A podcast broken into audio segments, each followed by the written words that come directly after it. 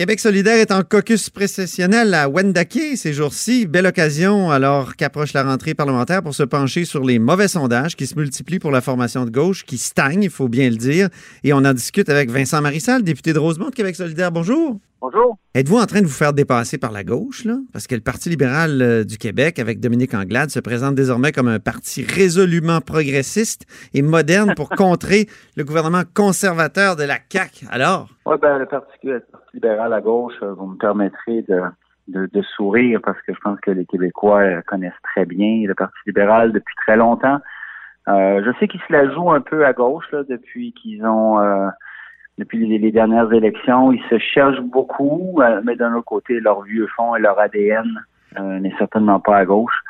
Ils ont été au pouvoir tellement longtemps, on les connaît. Euh, Madame Anglade était aussi au gouvernement avant.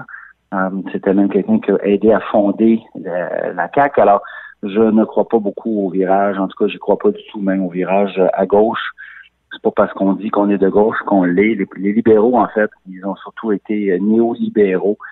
Euh, on a même connu la fameuse vague d'austérité chez Philippe Couillard. Alors, ils se cherchent. Euh, visiblement, ils s'entendent pas non plus tous et toutes sur leur nouvelle identité parce qu'il y a des gens au Parti libéral qui laissent passer des, des choses énormes comme le partage des données de la RAMQ euh, aux grosses pharmaceutiques. Euh, d'autres disent que ça n'a pas de sens. Alors, euh, je vais leur laisser trouver leur identité, là, mais pour moi, le Parti libéral n'est pas et ne sera pas à gauche.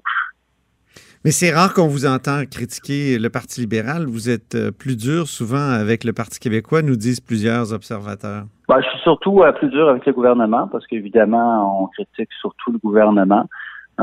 J'ai des réserves envers les autres partis aussi.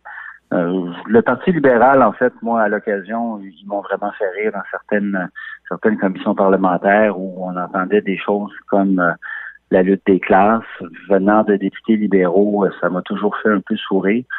C'est sûr que le Parti libéral a été déstabilisé, puis se cherche une nouvelle identité, mais je pense que les gens ne seront pas dupes, puis ils tomberont pas dans le panneau. C'est une identité plus Parti libéral du Canada qu'il devrait adopter? Vous, vous-même, avez, vous avez été tenté de vous joindre euh, au Parti libéral du Canada à une certaine époque? je vais laisser euh, Dominique Anglade et les libéraux du Québec euh, revoir leur identité. moi, j'ai choisi ma voix. elle me convient très bien. Je pense que le Québec a besoin d'une voix forte à gauche. Je pense qu'on a besoin de rebrasser certains certains a priori, et surtout que la, la COVID, la pandémie nous oblige à revoir certaines façons de fonctionner. Je vois que la CAQ veut reprendre le bon vieux système, là, notamment euh, donner de l'argent aux grosses entreprises, et puis ça, ça m'inquiète énormément. Je vois que la CAQ ne veut pas, par exemple, se trouver de nouvelles sources de revenus, au contraire. Pourtant, ben évidemment, on s'est creusé un déficit. Puis je pense qu'il faut aussi réinvestir massivement dans les services publics. Ça, c'est une de nos priorités, assurément, mais investir aussi pour les besoins des gens. Je vous parle de la chef libérale pour une dernière fois, Vincent Marissal, qui, quand on lui a dit qu'on allait faire des rapprochements finalement entre Parti libéral et Québec solidaire, il y a Mario Dumont récemment qui a dit, coudon, Gabriel Nadeau-Dubois va-t-il devenir éventuellement chef du, du, Parti libéral? Dominique Anglade a répliqué en disant, les propositions libérales, elles, sont structurées d'un point de vue économique, réalisables, atteignables, mesurables. À Québec solidaire, on n'en voit aucune qui tienne la route c'est déconnecté de la réalité. Est-ce que ça vous nuit pas, ça, quand même? Là? Vous stagnez à 11 dans les derniers sondages. Il y a beaucoup de gens qui disent ça. Est-ce que ça vous empêche pas de croître? Je ne crois pas. On a un travail de pédagogie à faire. Tous les partis euh, politiques ont un travail de pédagogie à faire. Moi, personnellement, si euh, la chef libérale dit que notre plan tient pas la route, je, pense plutôt que ça nous aiderait parce qu'on connaît très bien le plan libéral.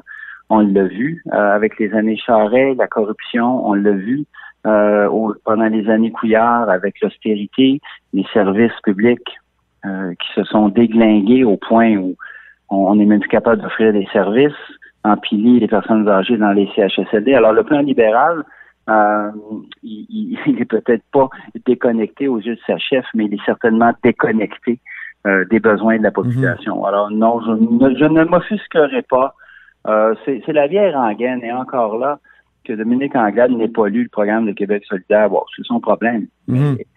Qu'elle avance des choses comme ça. ça. Ça ne me surprend ni ne, ni ne me Mais me choque. C'est de, la, de la bonne vieille politique. Mais quand vous étiez chroniqueur, Vincent, vous, vous aviez un peu cette analyse-là. Il y a toujours cette phrase du 22 novembre 2008 dans une de vos chroniques. Le problème, comme toujours avec QS, c'est que son programme politique est construit sur les fondations instables de la pensée magique. Et je ferme les guillemets. Vous, vous-même, vous, colportiez cette image-là du parti? Oui, mais ça date de quoi, ça vous dit? De quand, ça? 2008 ça commence à dater un peu. Euh, j'ai écrit, je pense, j'ai déjà compté là autour de 2000 chroniques dans ma vie. Alors je ne je ne vais pas toutes les renier, mais je ne les, réécrirai pas toutes certainement. et il se trouve que maintenant je suis un élu de Québec solidaire et je suis même euh, critique en matière de finances, euh, développement économique et d'économie. Et je travaille activement aux, aux politiques de Québec solidaire je peux vous dire que j'ai une certaine rigueur dans la vie que j'ai acquise comme journaliste. Je n'accepterai pas euh, des trucs qui tiennent pas la route. On travaille constamment, on fait du travail de recherche, on rebrasse nos chiffres, on rebrasse nos idées. Mais évidemment, ça déstabilise les vieux partis parce que c'est quelque chose qu'ils connaissent pas, qu'ils sont pas habitués à ça. Mm-hmm. OK. Ben là, parlons justement d'un projet important pour Montréal, la ligne bleue. Pourquoi faudrait faire passer un projet de loi 61 juste pour la ligne bleue? Parce qu'il faut dépolitiser ce, prolongement de la ligne bleue dont on parle depuis 40 ans. Euh, et c'est ça le problème, justement, c'est qu'en le mettant dans le projet de loi 61, en fait, dans sa première mouture, euh, on voulait tout nous faire passer euh, en nous disant, ben oui, mais si vous acceptez pas tout, vous perdez le morceau de la ligne bleue. La ligne bleue, là, les libéraux l'ont jamais livrée. Ils ont été au pouvoir là, au cours des 40 dernières années euh, la majeure partie du temps. Mais vu qu'ils prennent le, nord-est de Montréal pour acquis, ils n'ont jamais livré la ligne bleue. Jamais. Euh, ensuite de ça, la CAQ n'a pas d'intérêt à Montréal. Ils n'ont que deux députés et c'est très difficile de les sensibiliser aux vrais problèmes de Montréal. Puis ils n'ont pas d'antenne à Montréal non plus pour le réaliser. Alors, il est vrai qu'il y a quelques quelques écueils, notamment pour l'expropriation, pour faire la ligne bleue. Alors, détachons le projet de ligne bleue d'un mhm. projet de loi beaucoup plus large. Et moi, je dis, vous connaissez l'adage à l'Assemblée nationale, avec le consentement, on peut tout faire. Si le, le, le, le gouvernement Legault arrive avec un bon projet de loi qui permet la réalisation de la ligne bleue dans le respect notamment des gens qui devront être expropriés, moi, je pense qu'on peut le passer en deux jours. C'est aussi simple que ça. Plutôt que d'essayer de nous vendre une immense Macédoine, euh, avec plein, plein, plein, plein d'affaires là-dedans, qui passaient pas la rampe, puis on l'a rejeté. Alors que la ligne bleue, franchement, là, ça devient honteux. Ça devient vraiment honteux les libéraux qui n'ont pas été capables de livrer parce que ça les intéresse pas, puis la CAQ qui s'intéresse pas à Montréal. C'est ce que Valérie Plante euh, exige aussi, un projet de loi distinct. Est-ce que vous, est-ce que c'est une bonne chose pour Québec solidaire de, se coller sur euh, Valérie Plante, étant donné que là, elle est très contestée euh, à Montréal, on le voit dans les derniers sondages. Est-ce qu'il n'y a pas un risque politique? On n'est pas collé sur Valérie Plante. On a certainement une communion d'esprit sur le développement du transport en commun, euh, transport collectif et certainement sur la ligne bleue, parce que, comme je vous le dis, ça fait plus de 40 ans qu'on en parle, alors on a eu le temps de faire le tour de la question. Mm-hmm. Il y a un véhicule ici, législatif, qui s'appelle une loi, un projet de loi. On peut le passer super rapidement, que ça soit fait dans le respect, mais que ça se fasse parce que depuis le temps qu'on en parle, le prolongement de la ligne bleue, euh, on est toujours arrêté quelque part un peu euh, quelques mètres à l'est du boulevard Saint-Michel et un petit peu à l'ouest euh, de Côte-des-Neiges. Et ça, c'est vraiment honteux depuis le temps qu'on en parle. Parlons de François Legault maintenant, en terminant. J'entendais Manon Massé dire que c'est un peu de sa faute s'il y a une recrudescence, parce qu'elle a vraiment parlé de deux mondes face à, la COVID-19, le monde des CHSLD que le gouvernement a échappé, mais il disait toujours, dans le reste de la population, ça va bien. Est-ce qu'il a suscité un faux sentiment de sécurité à cet égard-là? Et, dont il est finalement, il est, responsable de son propre malheur? Il y a trois de ses ministres qui sont isolés actuellement. Est-ce que c'est ça votre impression? Ben, il a créé deux Québec, en tout cas. Puis euh, après ça, il s'en est défendu. Puis il a dit qu'il voulait pas de chicane entre Montréal puis le reste de la province. Mais euh, pourtant, c'est lui qui n'a pas arrêté de faire des distinctions avec Montréal, justement, et avec le reste du Québec.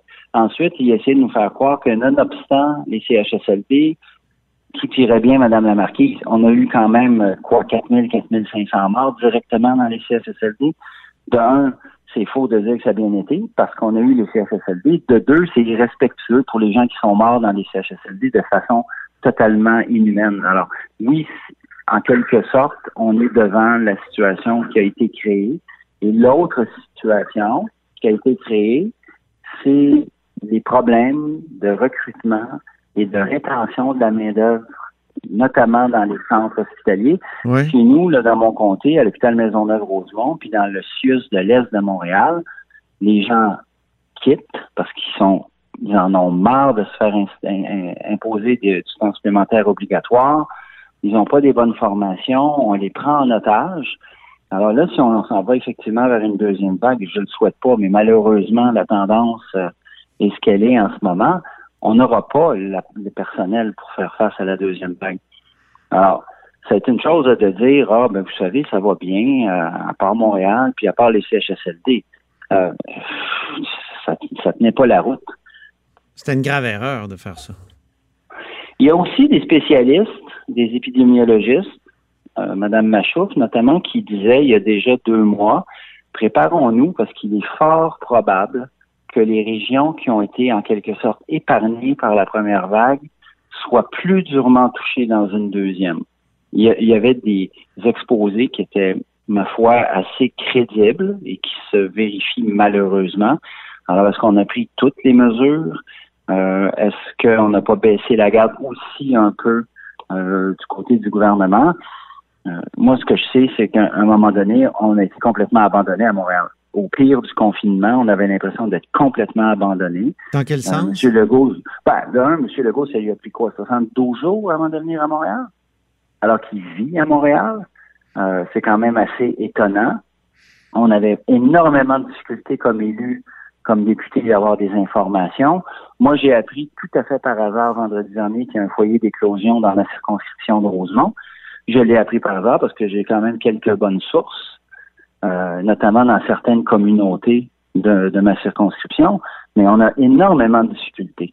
L'information ne circule pas bien. Puis en plus, on a nommé, on a désigné l'hôpital Maisonneuve-Rosemont comme un centre de chute pour la première vague, alors que cet hôpital est totalement vétuste et qu'il n'y a pas le, il y a pas le, personnel, ah c'est pas là qu'on devrait envoyer les gens. On vient de se construire un magnifique hôpital au centre-ville de Montréal, le CHUM, Comment se fait-il qu'on ait désigné l'hôpital Maisonneuve-Rosemont? Ça, même les professionnels de la santé ne comprennent pas cette décision-là.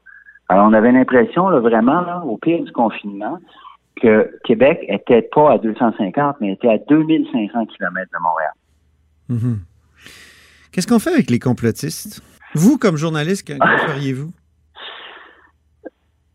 Moi, tant que ça ne me touchait pas personnellement ou que ça touchait pas euh, mon intégrité, parce que bon, j'ai eu comme bien des journalistes parfois des, des, des, menaces ou des menaces voilées, ça c'est toujours un peu plus inquiétant. Mais avec les complotistes, j'ai toujours eu un peu la, la position de, de l'énigme de l'arbre qui tombe dans la forêt. J'explique si un arbre tombe dans la forêt et qu'il n'y a personne à 20 km autour pour l'entendre, est-ce que l'arbre fait du bruit en tombant? Je sais que c'est un peu philosophique. Oui, oui, non, non, je, oui, on connaît cette, euh, cette, histoire, oui, cette allégorie. C'est une, énigme, alors je, n'ai pas la réponse, mais moi, j'aime croire que s'il n'y a personne pour l'entendre, ça ne fait pas de bruit. Ouais. Alors, je fais un peu pareil avec les complotistes. Euh, j'ai fait pareil longtemps avec certains animateurs de radio, pas vous, rassurez-vous, euh, mais parce qu'à un moment donné, ça devient comme soit un fonds de commerce, soit une vilaine habitude que de dire n'importe quoi. Bon, après ça, quand il y a des, des, menaces à des élus, au premier ministre ou autres, là, je pense qu'effectivement, ça tombe dans les corps de la police. puis on peut pas laisser faire ça. Mais à un moment donné, avec la multiplication des voix, notamment par les réseaux sociaux, on, on va pas répondre puis corriger tout le monde tout le temps. Là. Puis tu sais, à la fin, ça fait partie de la liberté d'expression. Chacun a sa vérité. même quand cette vérité est complètement absurde. Ben, merci beaucoup, Vincent Marissal. C'est un grand plaisir. Au revoir. Au revoir. Vincent Marissal est député de Rosemont pour Québec solidaire. Vous êtes à l'écoute de là-haut sur la colline.